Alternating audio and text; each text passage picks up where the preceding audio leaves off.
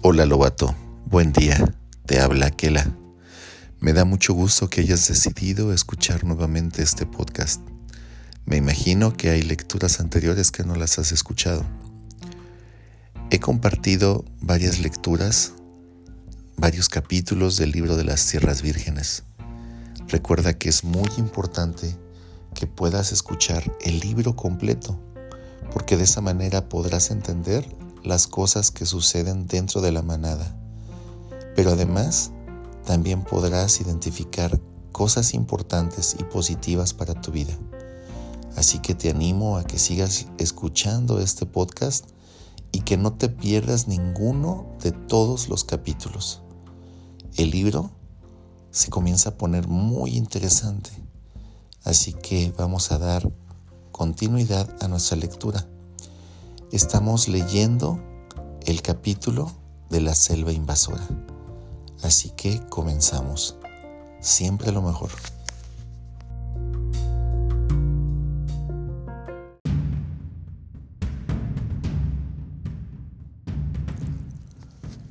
¿Cuándo? preguntaron los carboneros porque deseaban muchísimo estar pendientes en la ceremonia. A lo que respondió Buldeo, que nada se haría sino hasta que él regresara, porque en la aldea querían que matara antes al niño de la selva. Una vez hecho esto, matarían a Mesúa y a su marido, y a sus tierras y a sus búfalos se repartirían entre los demás habitantes. Era cierto que el marido de Mesúa poseía unos búfalos magníficos. Cosa muy conveniente era, en opinión de Buldeo, ir quitando de en medio a todos los hechiceros. Ahora bien, esa gente que mantiene niños lobos venidos de la selva se cuenta entre la peor clase de brujos, evidentemente. Pero, ¿qué ocurrirá si se enteran de esto los ingleses? replicaron los carboneros.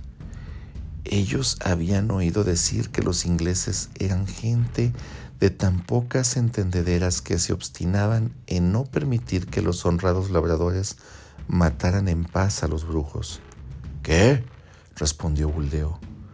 Pues que el jefe de la aldea daría parte de que Mesúa y su marido habían sido mordidos por una serpiente y habían muerto. Tocante a eso, era ya cosa hecha. Podía decirse tan solo faltaba ahora matar al niño lobo. ¿Por casualidad no se habían topado ellos con aquel engendro? Atisbaron a uno y a otro lado los carboneros, dando gracias a su buena estrella de que podían contestar que no. Manifestaron, sin embargo, que quien más que él, Buldeo, podría indudablemente encontrarle mejor que nadie, ya que su valor era de todos conocido. El sol pronto se pondría, pensaron ellos, y que quizá pudieran darse una vuelta por la aldea de Buldeo para ver a la bruja malvada. Pero el cazador les hizo ver que aunque su deber actual era matar al niño diablo, no permitiría que atravesara la selva sin él un grupo de hombres que no iban armados, siendo así que el niño diablo podía salir a cada momento por donde menos se pensara. Por tanto, él los acompañaría, y si el hijo de los hechiceros se presentaba, ya verían ellos cómo se las había con esa clase de seres el mejor cazador de Sioní. Les explicó que Brahman le había dado un amuleto que lo protegería contra aquel maligno espíritu. Así pues, nada había que temer. ¿Qué dice? ¿Qué dice? ¿Qué dice? Repetían cada cinco minutos los lobos y Mowgli les traducía.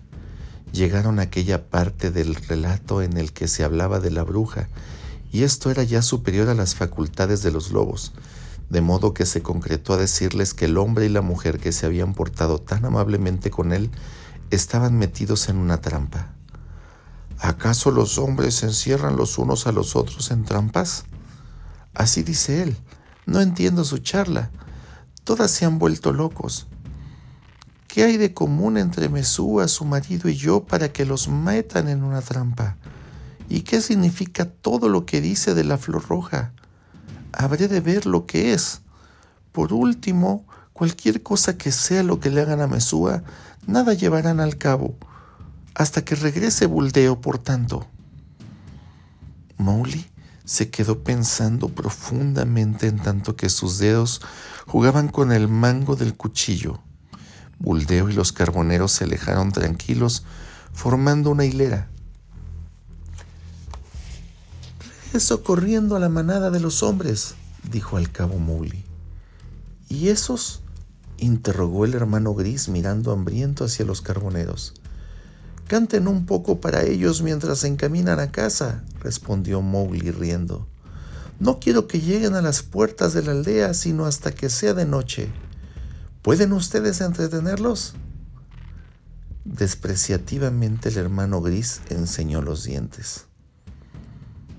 O ignoro totalmente lo que son los hombres, o podremos hacer que den vueltas y vueltas como cabras atadas a una cuerda.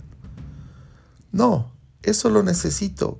Canten un poco para ellos, a fin de que no hallen tan solitario el camino, y desde luego no es necesario que sea lo más dulce.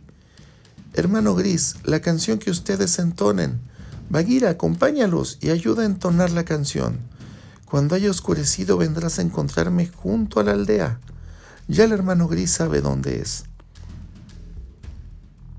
No es liviano trabajo cazar para el hombrecito. ¿Y cuándo dormiré? respondió Bagheera bostezando, pero en los ojos se notaba su alegría de presentarse a aquel juego.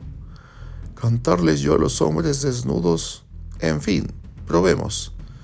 Agachó la cabeza para que las ondas sonoras llegaran más lejos y lanzó un larguísimo grito de Buena suerte un grito que debería ser lanzado en la mitad de la noche y que en ese momento por la tarde sonaba de modo horrible, sobre todo como comienzo. Mowgli oyó aquel grito que retumbaba, se elevaba, caía y se extinguía finalmente en una especie de lamento que parecía arrastrarse, y sonrió a solas en tanto que corría al través de la selva.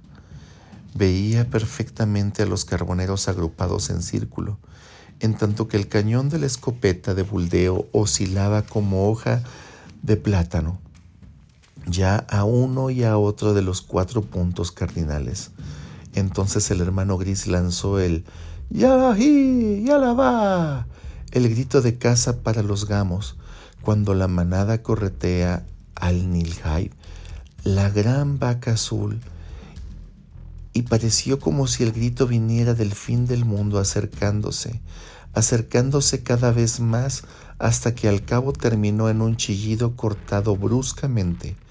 Contestaron los otros tres lobos de tal manera que inclusive el mismo Mowgli podía jurar que toda la manada gritaba a la vez, y luego todos a un tiempo prorrumpieron en la magnífica canción matutina en la selva, incluyendo todas las variaciones, preludios y demás que sabe hacer la poderosa voz de un lobo de los de la manada. Esta es la canción toscamente traducida a nuestro lenguaje, pero que el lector se imagine cómo suena al romper el silencio de la tarde en la selva.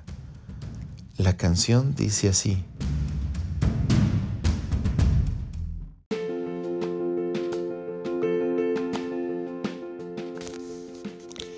Ningunas sombras vagaban en la solo un instante hace.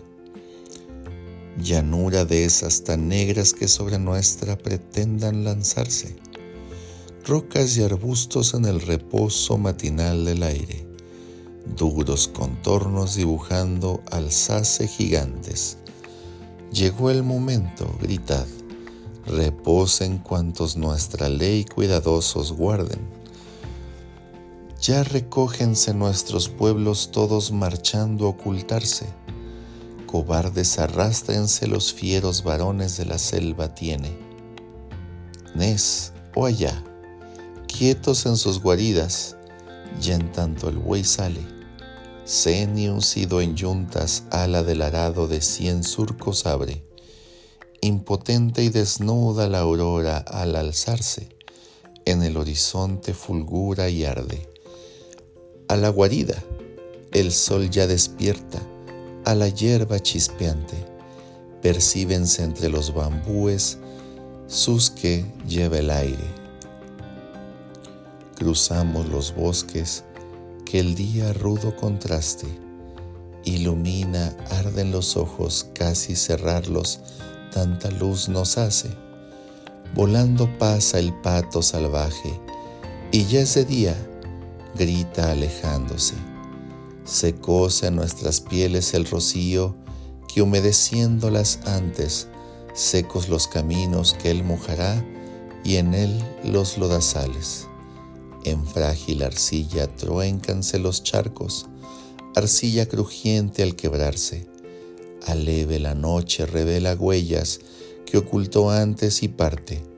Por eso gritamos, reposen cuantos nuestra ley cuidadosos guarden.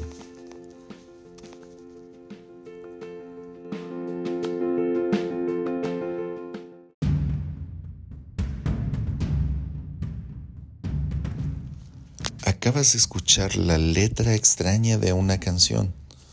Sin embargo, no hay traducción que pueda dar idea clara del efecto que esta canción producía, ni del tono desdeñoso de los aullidos con que los cuatro pronunciaban cada palabra de ella. Al escuchar que las ramas crujían, cuando con toda rapidez los hombres se encaramaban a ellas, en tanto que Buldeo empezaba a musitar encantos y maleficios. Después de esto se echaron y durmieron, ya que como todos los que viven por su propio esfuerzo eran de carácter metódico, y nadie puede trabajar bien sin dormir. Mowgli mientras tanto devoraba leguas, mucho más de dos por hora balanceando el cuerpo, contentísimo de sentirse tan ágil después de todos los meses de sujeción que había pasado entre los hombres. Sacar a Mesúa y a su marido de aquella trampa, fuera de la clase que fuera, era su idea fija. Todas las trampas le inspiraban la misma desconfianza. Se prometía para más tarde pagar con creces las deudas que tenía pendientes con la aldea. Anochecía, ya cuando contempló de nuevo las tierras de pastos que también recordaba y el árbol de Dak, donde aquella mañana en que mató a Sher Khan lo había esperado el hermano gris. Irritado como estaba con toda la raza humana, experimentó una opresión en la garganta que lo obligaba a recuperar con fuerza el perdido aliento cuando divisó los tejados de la aldea. Según pudo observar, todo el mundo había regresado del campo, más temprano que de costumbre. Además, en vez de ir a cuidar la cena, estaban reunidos en un gran grupo bajo el árbol de la aldea hablando y gritando. Es cosa manifiesta que solo están contentos los hombres cuando pueden construir trampas para sus semejantes, se dijo Mowgli. La otra noche era yo, pero parece como si ya hubieran pasado muchas lluvias desde aquella noche. Ahora les ha tocado el turno a Mesúa y su hombre. Mañana y muchas más después de la mañana. Otra vez le tocará el turno a Mowgli se deslizó a lo largo de la parte exterior del muro hasta que llegó a la choza de Mesúa. Una vez allí arrojó una mirada hacia el interior de la habitación. Allí estaba echada Mesúa, amordazada con los pies y las manos atados, respirando fuertemente y dando gemidos. Su marido estaba atado a la cama, pintada de alegres colores. Veíase fuerte, Fuertemente cerrada la puerta que daba a la calle, tres o cuatro personas estaban sentadas con la espalda contra ella. Mowgli estaba bastante bien enterado de los usos y costumbres de los aldeanos. Así pues, sus observaciones le hicieron ver que mientras pudieran aquellos comer, charlar y fumar, se concretarían a hacer nada más que eso, pero en cuanto estuvieran hartos empezarían a ser peligrosos. Un poco más y estaría de regreso Buldeo, y si al darles escolta a los demás había cumplido con su deber, el cazador ya tendría un interesantísimo cuento más que contar. Por tanto, Mowgli entró por la ventana, se agachó junto al hombre y a la mujer, cortó sus ligaduras, les quitó la mordaza y buscó un poco de leche en la choza. Mesúa estaba media loca de dolor y de miedo, pues durante toda la mañana la habían apaleado y apedreado. En el preciso instante en que iba a proferir un chillido, le tapó Mowgli la boca con la mano. y así nadie pudo oír nada. En cuanto a su esposo, tan solo estaba desconcertado y colérico. Se sentó y procedió a limpiarse el polvo e inmundicias adheridos a su barba, medio arrancada. Lo sabía, ya sabía yo que vendría, sollozó al final Mesúa. Ahora sí sé positivamente que es mi hijo. Y al decirlo apretaba Mowgli contra su corazón. Completamente sereno se había mostrado hasta aquel momento el muchacho, pero entonces de pronto empezó a temblarle todo el cuerpo y grande fue su sorpresa al notarlo. ¿Qué quieren decir estas ligaduras? ¿Por qué te ataron? preguntó después de un momento.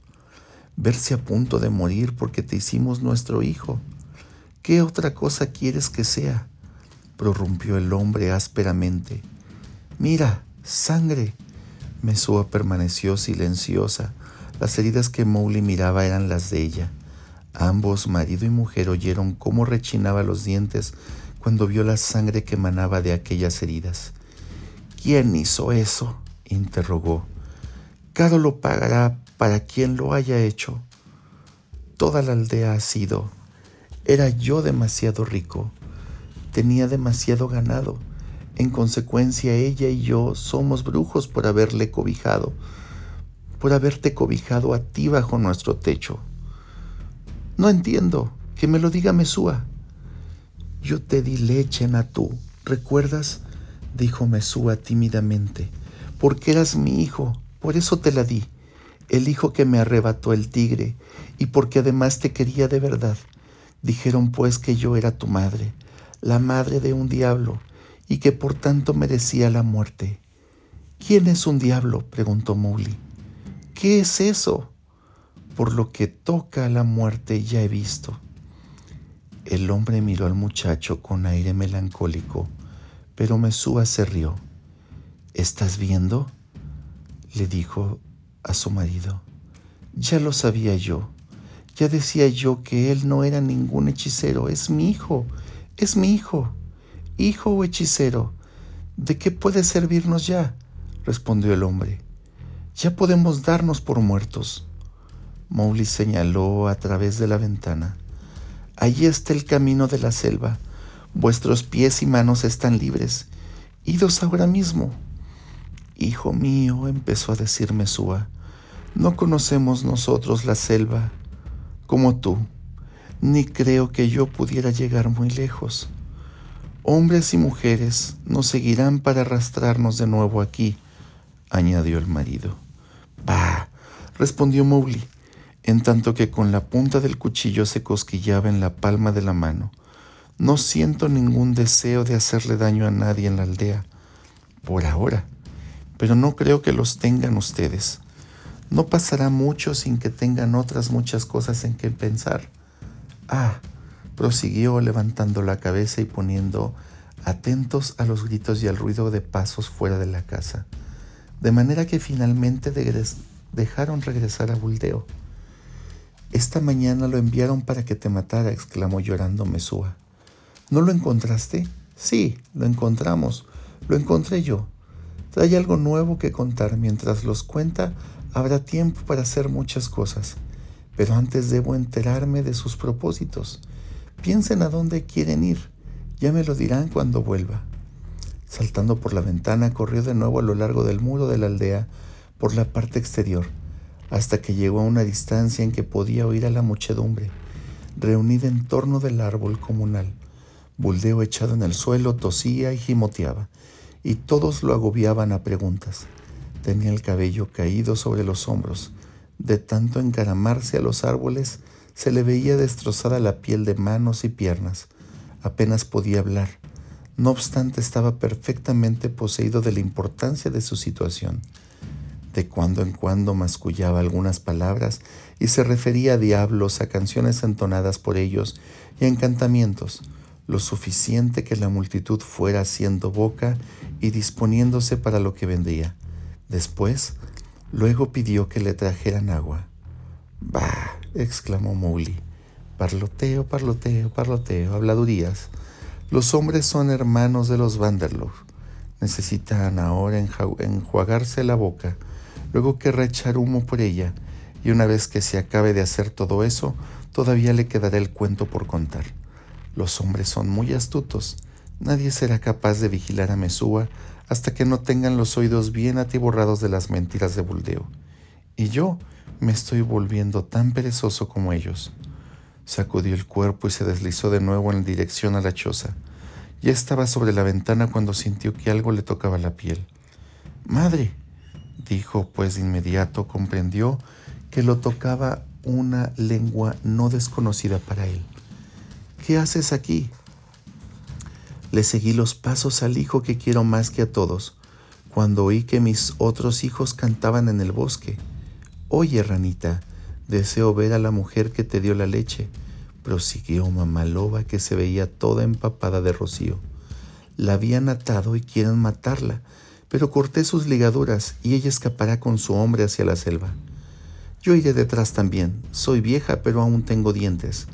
Enderezándose mamá loba sobre sus patas traseras, miró por la ventana hacia el interior de la oscura choza. Luego, al cabo de unos momentos, se dejó caer sin ruido y únicamente dijo esto. Yo fui la que te dio la primera leche, pero es verdad lo que dice Bagheera. El hombre siempre vuelve al hombre. Es posible, respondió Mowgli, y su rostro descompuesto tomó un desagradable aspecto pero esta noche disto mucho de seguir esa pista. Espérame aquí y procura que no te vea ella. Tú nunca me tuviste miedo, renacuajo, añadió Mamaloba, y retrocedió hasta donde crecía la hierba alta y espesa, y se hundió allí para ocultarse como también lo sabía hacer. ¿Y ahora? dijo Mowgli alegremente saltando de nuevo dentro de la choza. Allí están todos sentados en torno a Buldeo, quien les cuenta las cosas que no sucedieron, cuando termine de hablar dicen que seguramente vendrán con la flor, con fuego, quiero decir, y os quemarán a los dos. Y entonces, ya he hablado con mi hombre, dijo Mesúa.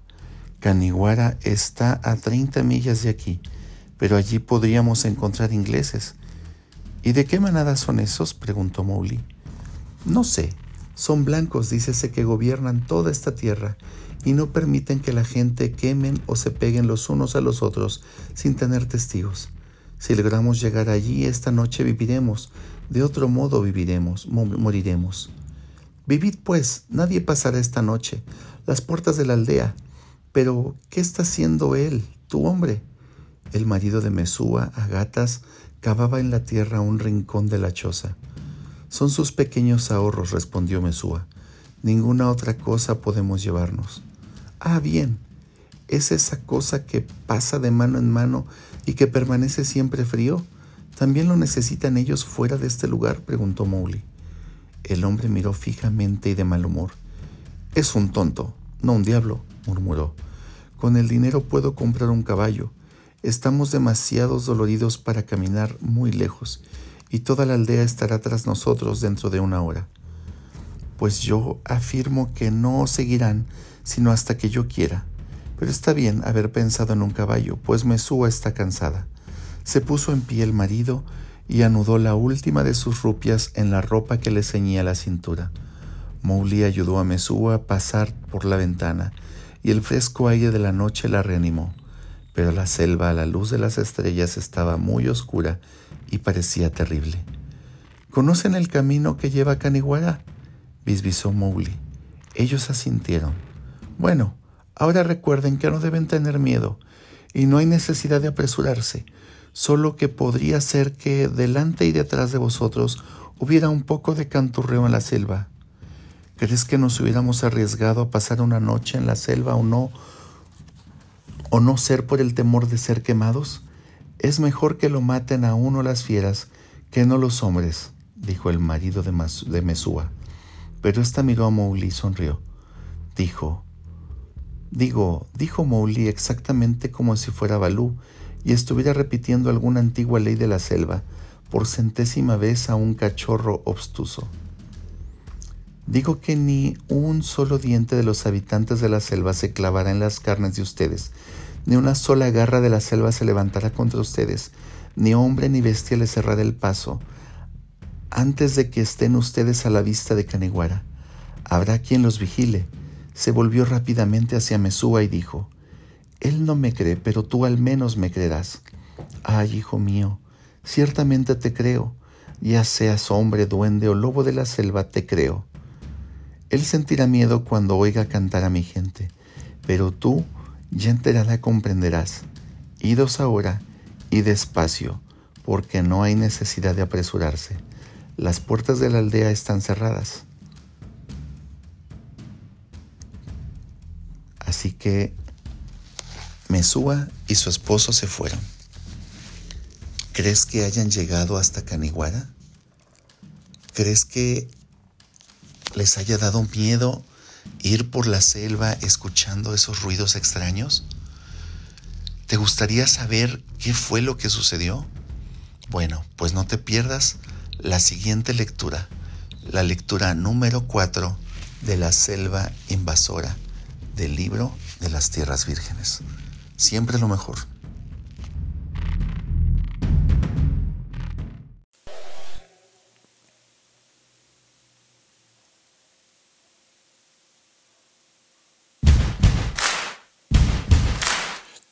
Es el niño que ayudó a la mangosta cuando se estaba ahogando, le dio su hogar, abrigo y cariño, él le dio y en su gran amigo se convirtió. Él es Ricky Tiki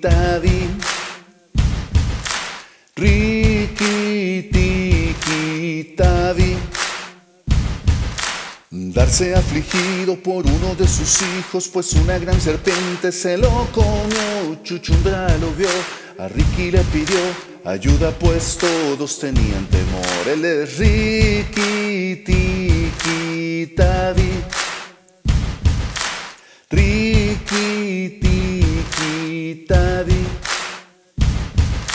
Dientes afilados, la mirada de fuego fueron sus grandes armas cuando él venció Primero una serpiente, caray, y luego Anak en el hogar, venciendo Riki, Tiki, Tavi. Tiki, Tavi. La última pelea no fue nada fácil, astuta de Nagaina se metió a su hogar, a Teddy amenazó, pero una vez más Ricky venció, él es Ricky Tiki Tavi. Ricky